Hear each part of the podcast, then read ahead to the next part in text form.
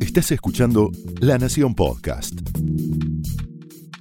A continuación, el análisis político de Carlos Pañi en Odisea Argentina.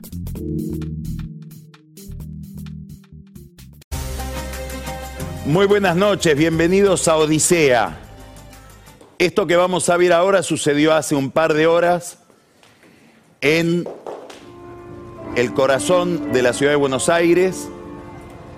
Estamos hablando de la calle Estado de Israel y Palestina.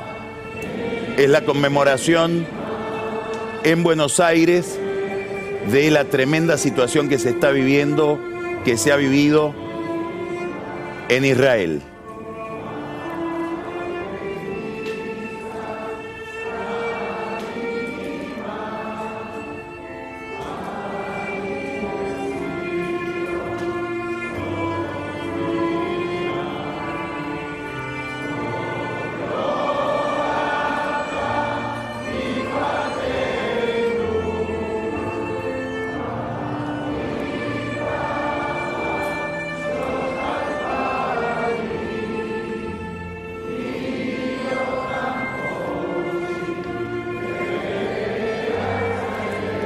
Después vamos a tener un segmento especial en Odisea con una gran periodista, una gran analista internacional que es Gail Scriven.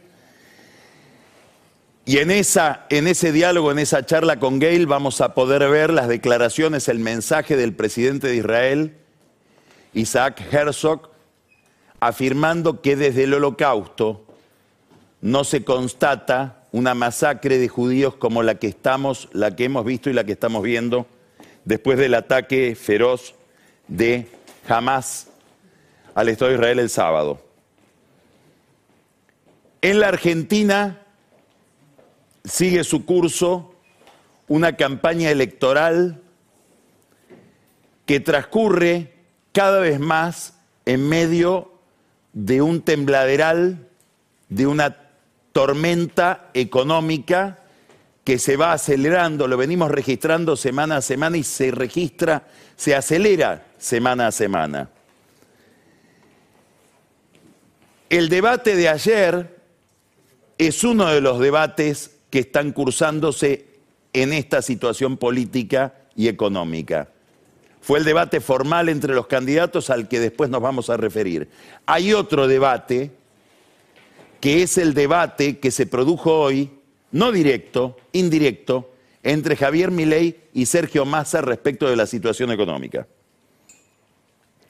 Vamos a hacer alguna referencia a la discusión que hubo ayer entre los candidatos que compiten para el 22 de octubre. Vamos a mirar un estudio que nos menciona las figuras más mencionadas en las redes es de la consultora Políticos en Redes. Javier Milei, 282.991 menciones. 38% de esas menciones el sentimiento predominante fue positivo. Participaron de la conversación sobre Milei en las redes más varones, 59% que mujeres. Las palabras claves asociadas a la figura de Milei en esta proyección que tiene sobre las redes el debate televisivo, órganos, armas, mujeres, Miriam por Bregman, listas, las listas que le señala Bullrich cuando le dice que tiene que están llenas de chorros de masa. 282.991 menciones. Vayamos al otro. Sergio Massa, 318 mil menciones, más que ley, pero el 54% el sentimiento predominante es negativo. Más mujeres que varones, 55 contra 45%. Palabras clave, mujeres, FBI, Patricia Tigre e Insaurralde. Son palabras asociadas a Massa. Patricia Bullrich, la tercera figura más mencionada, 290 mil menciones. 32% de sentimientos positivos. También más participación de varones que de mujeres, 56%. Y las palabras claves asociadas a Patricia Bullrich, seguridad, armas, por la discusión con Milei, Insaurralde, papas y puré, que fue ese mensaje irónico referido a Massa, nos estás haciendo puré, no estás sacando las papas del fuego, nos estás haciendo puré. Este es el tono del debate que tuvo algunas curiosidades. Probablemente la más llamativa es lo deslucido que estuvo Milei respecto del domingo anterior, cómo se recuperó Bullrich en agresividad, en nitidez, en estrategia, había estado muy, muy borrosa en el primer debate, y en comparación también con el primer debate, donde no, es que tuvo un gran papel, le había ido muy bien, la, había sacado muy barata, en este Massa sale castigado. Más allá de todo, curiosamente, hay, hay algunas curiosidades que me interesa destacar de Javier Milei. La primera es cierta incapacidad para referirse a temas políticos, una especie de economicismo extremo, de reduccionismo de todo a la idea de mercado, a la lógica de mercado, a las ideas económicas. Tanto que cuando le preguntan por la seguridad, termina hablando de teoremas de Gary Becker, que es un economista de la Universidad de Chicago, ex premio Nobel, pero muy poco conocido para el público en general y con ideas que conectan muy poco con los sentimientos que se viven respecto de la inseguridad. La otra curiosidad de mi ley, y esto sí es misterioso, tuvo dos oportunidades ayer para encarnar en casos concretos, que sí conmueven a la opinión pública, su idea de que hay una casta de la que él está, excluido. Uno es el caso Chocolate, recaudación de políticos a través de sueldos que cobran empleados muy modestos de la legislatura bonaerense y que se lo tienen que entregar a los legisladores que los contratan a cambio de tener una jubilación y obra social.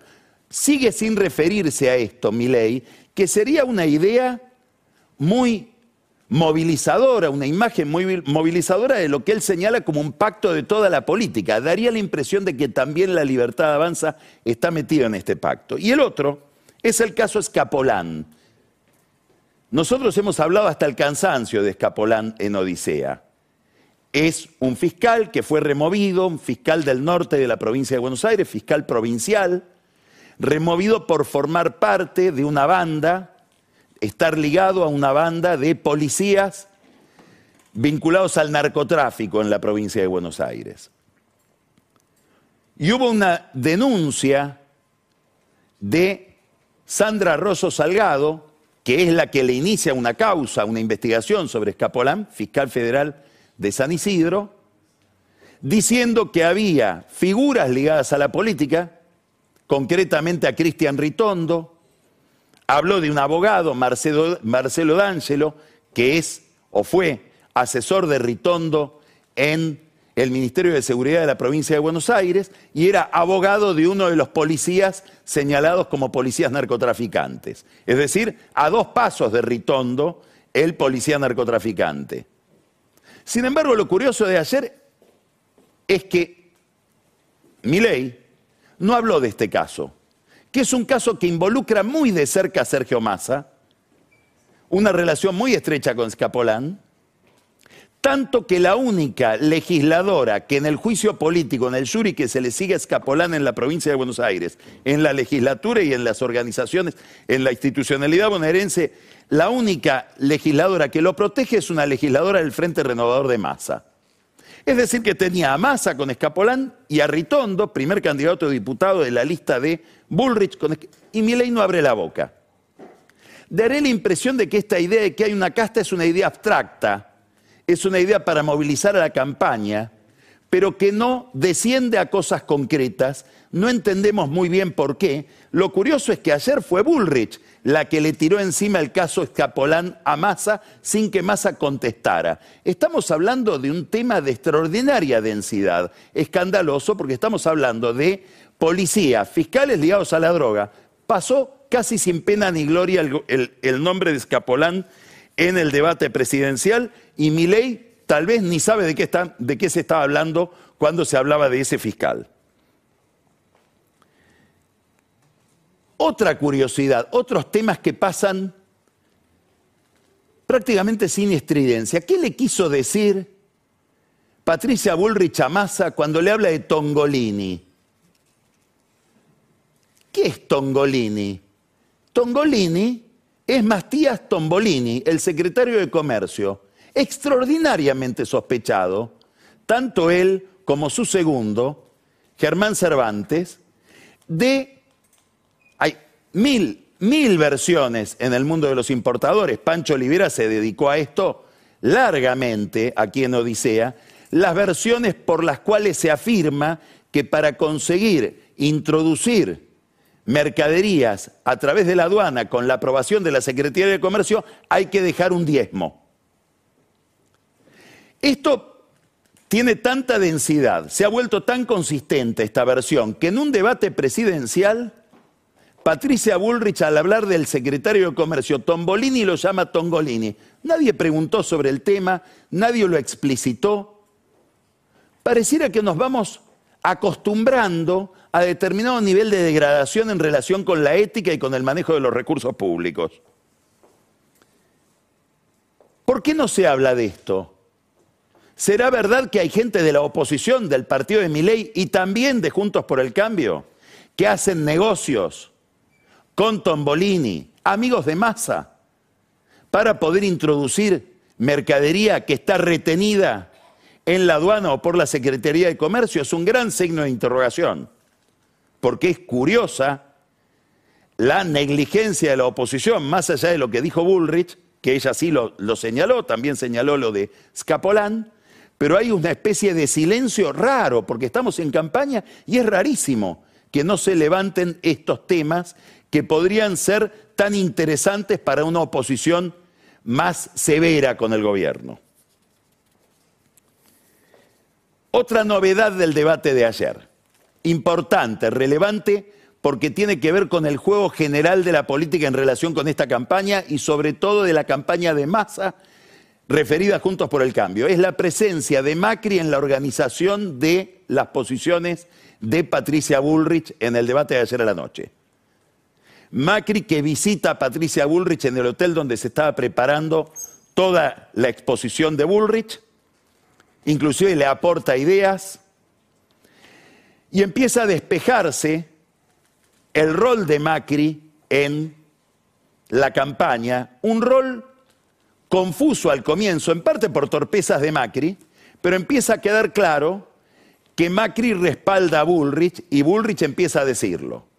Y Macri empieza a explicarlo en su entorno, con términos bastante contundentes. Dice, al final, ¿quién puede creer que con todo el apoyo que yo le di a Bullrich, con todo lo que he hecho por la candidatura de Bullrich, no lo dice así abiertamente, pero lo que está diciendo con todo lo que hice para que Bullrich le gane a la reta, ¿quién puede creer que a mí me conviene que Bullrich no gane y que se venga todo abajo? Bueno, esta idea de Macri desbarata todo un argumento de campaña inteligente de masa que era plantear un duelo entre Bullrich y Macri para introducir ruido en Juntos por el Cambio en plena campaña. Fue un problema que tuvo la campaña de Bullrich durante las dos primeras semanas posteriores a las PASO. Macri eh, perdón, Massa tiene otra línea argumental, también muy inteligente, para dañar a Juntos por el Cambio. Habrá que ver si en Juntos por el Cambio la pueden desbaratar, que es la idea de un gobierno de unidad nacional que él en su fantasía anunciaría el 22 de octubre si es que entra al balotaje y en el que él imagina, obviamente dañando a aquellos a los que nombra y a aquellos a los que ubica en esa mesa de un gabinete de unidad nacional, imagina a Carlos Melconian, a Emilio Monzó y a Gerardo Morales. Picardías de masa frente a Juntos por el Cambio, donde, como sabemos, tiene infinidad de amigos. Queda flotando siempre y quedó flotando en el debate de ayer, si existió o todavía existe un pacto Milei-Massa. Es obvio que Massa pensó a Milei como un instrumento de su carrera hacia el poder, suponiendo que Milei era un factor de división del voto de Juntos por el Cambio, lo cual fue un consenso hasta las elecciones del 13 de agosto. A partir del 13 de agosto se empieza a advertir que Milei no solamente le saca votos a Juntos por el Cambio, sino que alimentarlo era alimentar a alguien que también le sacaba votos al peronismo, es decir, al propio Massa. Ahí la visión de Massa respecto de Milei empezó a modificarse, pero hoy daría la impresión de que hoy, si es que existió algún acuerdo, ese acuerdo se rompió. ¿Y dónde se rompió? En el mercado financiero. Este es el contexto en el que se está llevando adelante la campaña. Y es un contexto donde hay una política muy desorientada, una política desastrosa de masa como ministro de Economía, en parte derivado de que es ministro de Economía que tiene la cabeza puesta en su candidatura presidencial. Y esa política económica desastrosa está llevando a que aceleradamente, por eso hablábamos al comienzo de una aceleración de la crisis, la gente quiera desprenderse más y más de sus pesos. Esto que estamos viendo es un gráfico hecho por la consultora Proficio que nos muestra el comportamiento de los depósitos en pesos ajustados por UVA, es decir, el comportamiento de los depósitos en pesos en términos reales. Aquí toma el, gráfico 100% el 14 de agosto, un aumento de los depósitos a partir de la fecha del 14 de agosto, estamos hablando del lunes posterior a las primarias, un pico el 18 de agosto en 100% y ahora estaríamos en 95% de los depósitos en pesos. Quiere decir que hay una caída de más o menos 11% en términos reales desde que se, realizaron desde el 18 de agosto, es decir, cuatro días después de las primarias hasta el 4 de octubre, que es la última medición. Bueno, esto no es solamente una corrida contra el peso que se verifica en los depósitos, también se verifica en todos los títulos en pesos que tienen los fondos de inversión títulos del tesoro, que la gente se empieza a desprender de ellos, porque piensan que va a haber una dolarización en el futuro. Este es el factor Milley. La promesa de dolarización acelera la destrucción del peso y hace que los fondos se desprendan de esos títulos que solo compra el Banco Central. No sabemos qué pasaría si un día los deja de comprar. Pero aquí hay algo importante. Para comprarlos emite y al emitir genera más inflación. Más allá del plan platita de masa, que echó querosén, echó combustible en lo que ya era una hoguera. En este contexto hay una perspectiva que alimenta esta corrida que es la idea de que a la larga va a haber una devaluación. Miren estos números, esto es un mar de números que hay que entenderlo muy sencillamente. ¿De qué estamos hablando acá? Estamos hablando de los contratos futuros del dólar. ¿A ¿Con qué dólar se están realizando contratos para diciembre del 23? Un dólar oficial de 729 pesos. Para enero del 24, 920 el oficial. Para febrero del 24, 1065. Para marzo del 24, 1050. Esto es lo que está mirando el mercado. Y por eso hay una corrida, un repudio al peso. En este marco tan inquietante, esto supone una perspectiva de devaluación que obviamente afecta los ingresos de todos aquellos que tienen ingresos en pesos. Es decir, este es un panorama muy negativo, muy triste. En medio de este panorama tan triste, Javier Milei hoy dijo, jamás hay que renovar un plazo fijo en pesos. Y él pasa de la idea financiera a la idea política, que es la que está detrás de todo su concepto financiero. La moneda peso debe ser repudiada porque la emiten los políticos. Es decir, en su visión de las finanzas, en su, visión de de la dolarización, hay una ideología política que supone que el político que bueno o malo representa a la gente, no puede tener entre manos algo tan delicado como la moneda. Esto lo dijo el asesor de Milei en materia de dolarización, a quien él le promete ser el presidente del Banco Central, Emilio Campo, cuando en una conferencia de Fiel dijo, tenemos que dolarizar para evitar los malos gobiernos. Es decir, le tenemos que quitar a la democracia la posibilidad de tener una política monetaria, porque el problema no es la moneda, el problema son los políticos. Es decir, que hay un puente entre la idea de dolarización y el reproche o, o la denuncia de la existencia de una casta. Bueno, obviamente que cuando mi ley dice no hay que renovar plazos fijos en pesos, acelera la corrida, acelera el incendio, en parte porque él sabe que en las encuestas sus posibilidades van de la mano de la inflación y de la dolarización de la economía, es decir, del, trayecto del dólar blue. Acá hay una sociedad perversa entre Massa y Milei, una sociedad que perjudica a Massa la mala política económica de Massa es el principal impulsor de mi ley. Y él acelera la crisis. E irresponsablemente, podríamos decir cruelmente, pide el incendio cuanto antes por algo que él mismo Milei se encargó de aclarar en Mar del Plata. En la medida en que se destruya más el peso, que es la moneda en la que cobran el 99,9% de los argentinos, en la medida en que esa moneda se destruya, va a ser más fácil para mí dolarizar.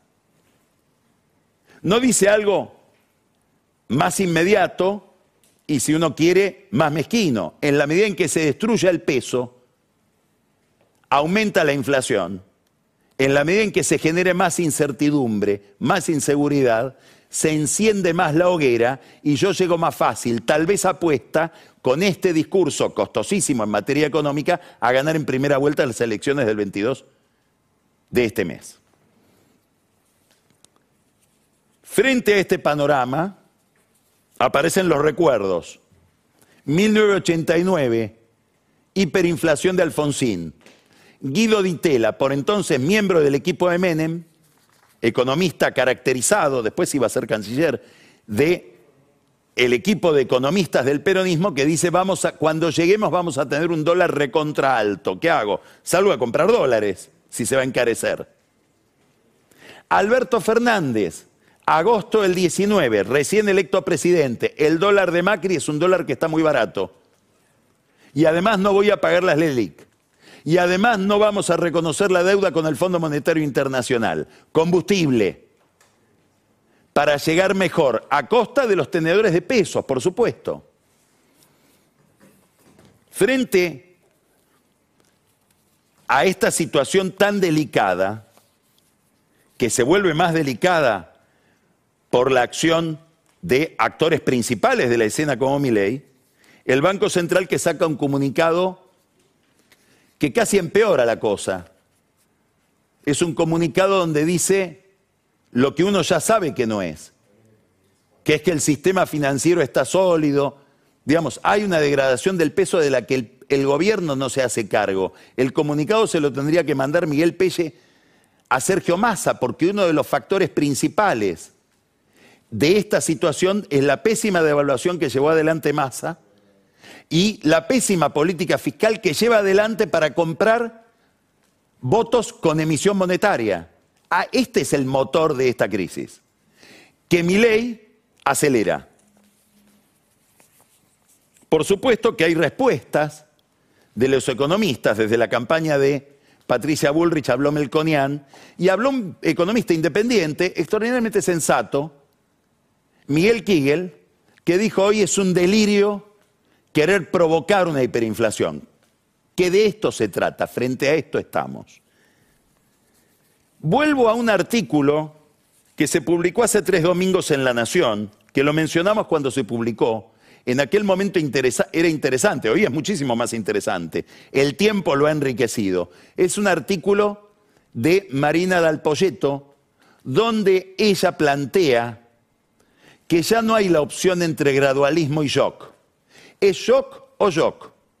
¿Y qué diferencia un shock del otro? Uno puede ser un shock ordenado.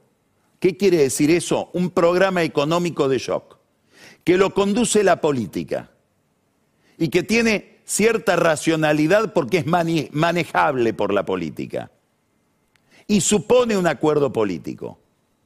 El otro es un shock desordenado. ¿Quién lo maneja? El mercado, a ciegas. A ciegas sobre todo del costo social. Ese es el shock que está buscando mi ley, que es el shock desordenado. Siempre estas fantasías de que se produzca el incendio suponen que alguien va a poder frenar el incendio y que el próximo gobierno va a tener la legitimidad suficiente como para hacerlo. Lamentablemente la historia tiene a veces otras ideas. Guido Di Tella dijo aquello del dólar recontra alto. Menem asumió en medio de un incendio y el incendio siguió durando y casi se lo lleva puesto a Menem. Esto es algo que en la memoria de los argentinos probablemente está desfigurado, pero Menem asumió el poder el 9 de julio del año 1989 y la convertibilidad, que es cuando podríamos decir empezó la estabilidad o se consagró la estabilidad, fue del 1 de abril de 1991, es decir, dos años después dos años de enorme incertidumbre, de crisis y de costo político para el propio Menem. Es una lección que tendría que estudiar Milei si es que él piensa que va a ser presidente y que le conviene producir un incendio que él cree que después va a poder frenar. ¿Cuál es la contracara de todo esto? Estos números, ya hablamos varias veces de esta consultora, se llama Exquanti, ¿Qué estudia? Estudia los números del INDEC semestrales, los estudia de manera trimestral. Es decir, nos anticipa lo que va a decir el INDEC y nos muestra trimestralmente lo que el INDEC termina diciendo semestralmente. ¿Acerca de qué? De la inflación, perdón, de la, de la pobreza y de la indigencia provocadas por la inflación. Fíjense, está hablando del segundo trimestre del 2023 y la pobreza pasa de 38,7 a 41,5. En un gobierno peronista en el cual el candidato a presidente es el ministro de Economía que está a cargo de este problema, de esta economía. Esto es la pobreza en el total de los grandes aglomerados del país. Ahora vamos a ver la indigencia. También en el, total de los aglomerados pasa de 8,8 a 9,8. Fíjense, desde el, cuarto trimestre del año pasado al segundo trimestre de este año, es decir, esta es la gestión de masa. Esta es la papa caliente, que la tomó caliente y la hizo más caliente. Es decir, recalienta la papa. Por no decirlo de Bullrich, de que hace puré.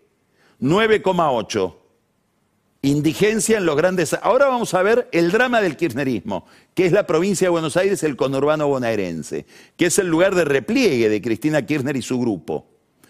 48,2 de pobreza, parte de 45,8 a 48,2 pobreza en el conurbano.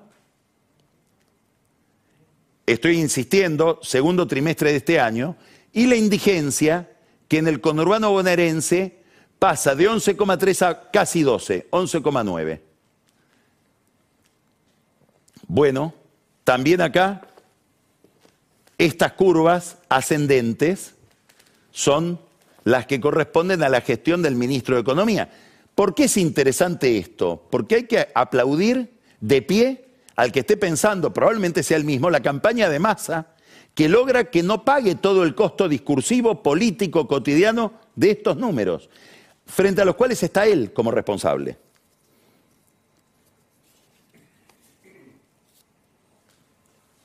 Crisis de inflación, huida del peso, aceleración de la devaluación. Hoy en Rosario se compraban dólares al final de la, de la jornada, es decir, a primeras horas de la tarde ya a mil pesos el dólar blue. Cerró formalmente en Buenos Aires a 9.45, pero se seguía vendiendo a más de 9.45, terminó vendiéndose a 9.65 en algunas casas de cambio. Es decir, una aceleración de la pobreza que se va a proyectar dramáticamente sobre la inflación, produciendo eh, esa devaluación y esa inflación estos números de pobreza. Este es el paisaje sobre el que se recorta vergonzosamente el caso Insaurralde, que sigue dando noticias, sigue dando noticias. Y algunas noticias son técnicas, pero le van a traer problemas penales o judiciales. ¿Qué tenemos acá? Tenemos decretos de la provincia de Buenos Aires, firmados por Insaurralde, en la provincia de Buenos Aires, dice locación donde estaba Insaurralde cuando lo firmó en la provincia de Buenos Aires, 24 de septiembre, por ejemplo, firma digital de Insaurralde en la provincia, cuando él estuvo entre el 11 y el 25 de septiembre en Marbella, con Sofía Clerici. Esto lo están estudiando en el bloque de Juntos por el Cambio de la legislatura bonaerense de diputados, en la Cámara de Diputados de la legislatura bonaerense.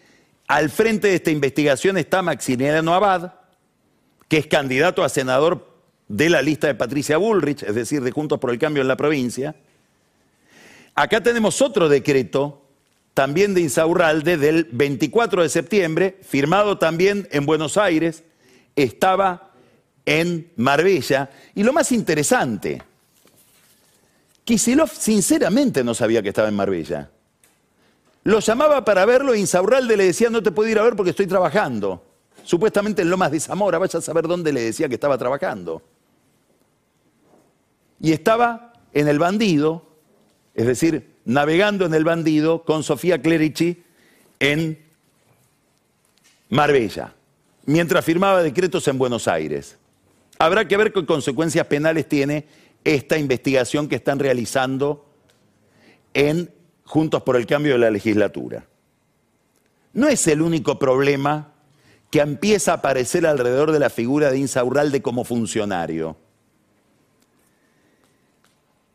Hubo durante el año pasado un programa televisivo conducido por Jessica Sirio, que se llamó Mujeres de la Selección.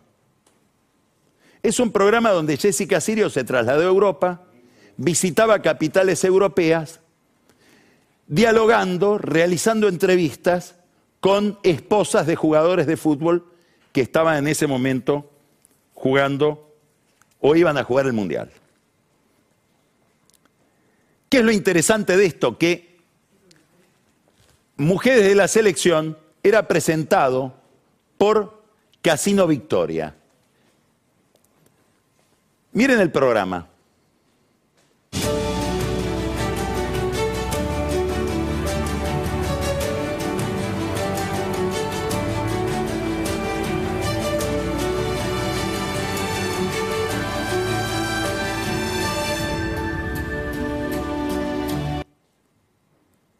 Casino Victoria es un casino que queda en Entre Ríos, en la ciudad de Victoria, que pertenece a una figura clave del mundo del juego en la provincia de Buenos Aires que se llama Daniel Mautone, al que ya nos referimos el lunes pasado. Mautone es dueño de bingos, tiene varios bingos en la provincia de Buenos Aires, en algunos de ellos es socio de Daniel Angelici, que como sabemos es una figura principal del radicalismo porteño de Juntos por el Cambio, amigo de Macri. Acá lo tenemos a Mautone. ¿Por qué es importante esto? Porque todo el mundo sabe que el negocio del juego en la provincia de Buenos Aires lo conduce, lo regula Insaurralde a través de un funcionario propio que se llama Omar Galurralde, que dirige el Instituto del Juego y Lotería y que comparte esa conducción con una funcionaria que depende de Sergio Massa políticamente. Es decir, que lo que tenemos, ahora vamos a ver otras imágenes del casino Victoria, una nota de la política online de 2014 donde dice el kirchnerismo en guerra con Insaurralde por la instalación de un bingo en Puente La Noria. Es un gran sueño de Insaurralde y de Mautone. Esto lo impidió después Vidal, María Eugenia Vidal. Es una movida para favorecer a Mautone, empresario cercano al diputado y quien le presentó a Sirio. Ahora, quiere decir que tenemos, acá está la presentación de una fiesta por los dos años de una fundación del Casino Victoria que la condujo Mirta Legrand. Estamos hablando del Casino Victoria de Mautone. ¿De qué estoy hablando? Estoy hablando de un empresario del juego que depende de empresarios de Insaurralde, uno de ellos es Galurralde, que, emite publicidad o pone publicidad en programas conducidos por la esposa del funcionario de Insaurralde. Cuando ese programa Mujeres de la Selección se realizó, ya Insaurralde era jefe de gabinete de la provincia de Buenos Aires. Muy parecido a Otesur. Lo que escandaliza en Otesur debería escandalizar también acá. Si son formas de financiamiento indirecto de la política a través de empresarios comprometidos con determinados funcionarios. No es lo único que sorprende de Insaurralde. podemos trasladarnos ahora a Miami, que atrae tanto a los políticos argentinos y a los políticos kirchneristas. Acá tenemos un extraordinario condominio que se llama ECO, queda en Aventura, y aquí hay un departamento que pertenece a una sociedad, esto queda en el 3300 noreste de la, calle 188, este es el living y la cocina del departamento. Esto pertenece a este departamento a una sociedad que se llama J y M Twins. No lo podemos afirmar, subrayo, no lo podemos afirmar. Pero todas las versiones dicen que J y M quiere decir Jessica y Martín. Y en esta cocina la vemos haciendo uno de sus programas por Instagram a Jessica Sirio. con agua. Ahí.